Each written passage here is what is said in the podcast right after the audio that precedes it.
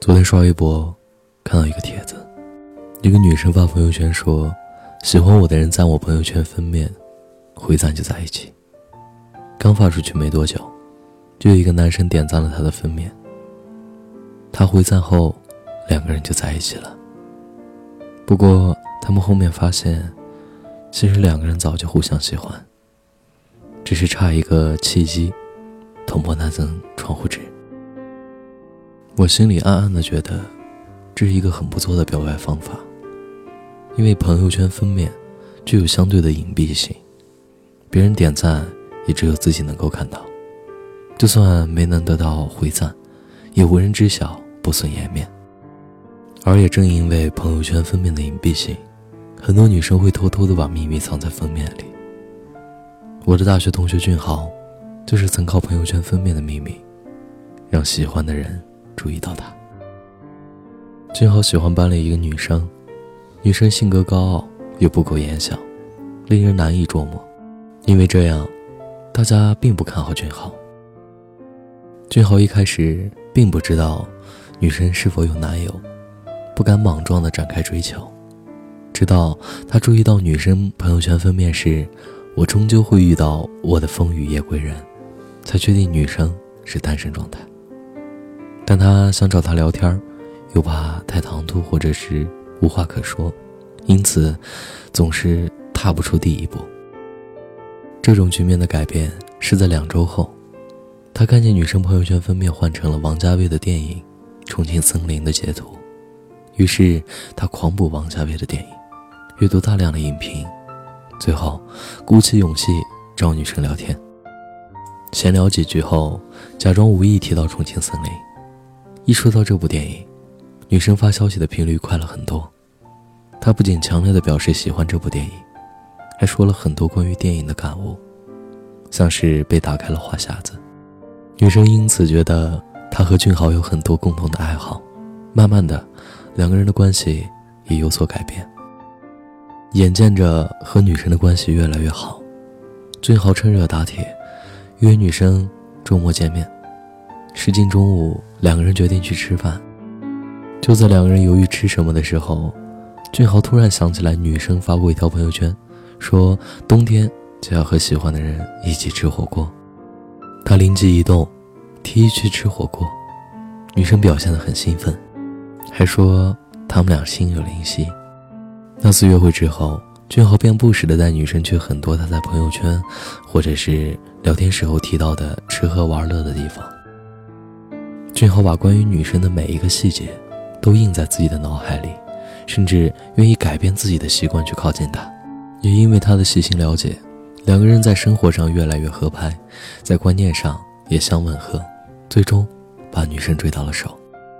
其实，表达对一个人的喜欢，最好的方式就是记住他不经意提及的喜好。就像最近很火的电视剧《致我们单纯的小美好》，陈小希记得江辰喜欢曼联。于是用尽各种方法为他买到曼联的票，而江晨却记得小希喜欢春春，于是为他买了春春演唱会的票。虽然嘴上什么都不说，但却把对方喜欢的事都放在了心里。那我到底要怎么做才能追到他呀？其实，追求一个人最重要就是了解对方，并投其所好。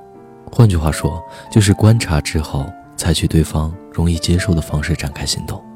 比如，从对方的一条朋友圈，窥探他喜欢的电影、常去的餐馆、爱听的音乐，然后再以此为切入口接近对方，多花时间和耐心，你总会对对方的爱、恨、苦、乐都了如指掌的。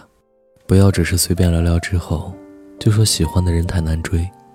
想走进一个人的心里，总得在他的生活里翻山越岭。最后。